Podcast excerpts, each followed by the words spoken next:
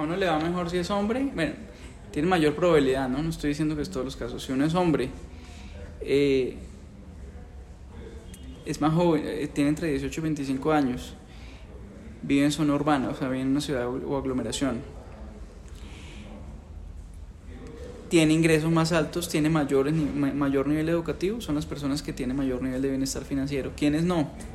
Las mujeres rurales, sin ingreso, con menor nivel educativo, y si además eh, tiene dependientes económicos, tiene, tiene personas que dependen económicamente de ella, pues están en el, pues están en, el otro mundo. Pero sí, en general a, a los hombres, a los hombres urbanos, con mayor nivel educativo no, en general nos, nos, va mejor en términos de bienestar financiero que, que a otros grupos.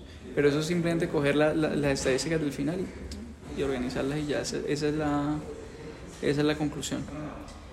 Uno cómo puede explicar esa brecha entre hombres y mujeres y cómo desde el sector público y el privado eh, se puede empezar a disminuir la brecha.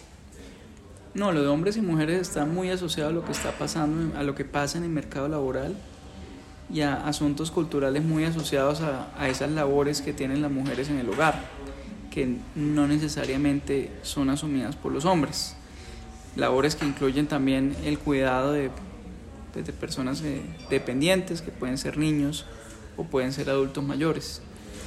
Eh, ¿Cómo construir bienestar financiero? Pues cómo construir el sector público, ¿no? Tenemos que seguir impulsando eh, una política de equidad de género que le brinde oportunidades a las mujeres para acceder más fácilmente a oportunidades de estudio, al mercado laboral, para que las mujeres que pues que, que tengan alguien con quien dejar a los niños en los momentos en que ellas se vayan a trabajar eh, y en general nosotros los hombres yo, esto no esto no es un tema del estudio pero pero así es nosotros los hombres deberíamos también eh, eso lo dice, lo dicen a Fernanda, pero a Fernanda me guacha, pero quiero ver cómo, retomar las palabras de ella.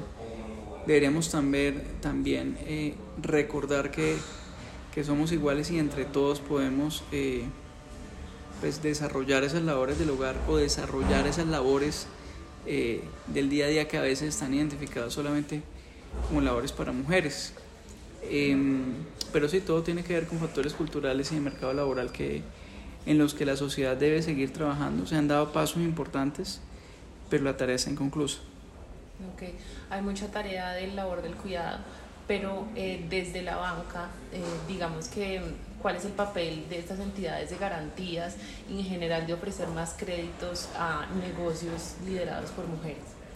Pues mira, desde la banca, o, mejor dicho, un reto del Estado, y me, vuelvo al anterior, otra tarea del Estado, seguir ofreciendo garantías, de esas del Fondo Nacional de Garantías, para facilitar el acceso al crédito de las mujeres, esquema en el donde todavía hay brecha a favor de los hombres.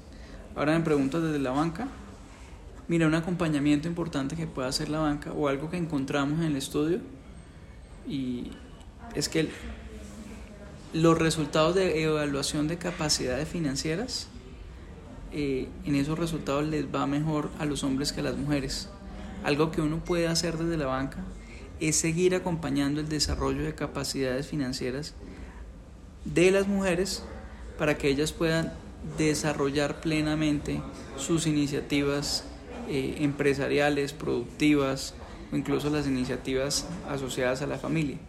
Hoy en día ya sabemos que las mujeres están accediendo más a monederos digitales que los hombres. Em, y eso, y eso muestra que, pues que hay un salto importante en eso, en, en, ese, en ese segmento. Pero también sabemos que, que falta desarrollar capacidades que permitan eh, el desarrollo pleno de su potencial. Y esa es una tarea que creo que, pues que, que debe asumir el sector financiero para seguir construyendo equidad a partir de la en este caso para seguir construyendo equidad de género a partir de la prestación de servicios financieros.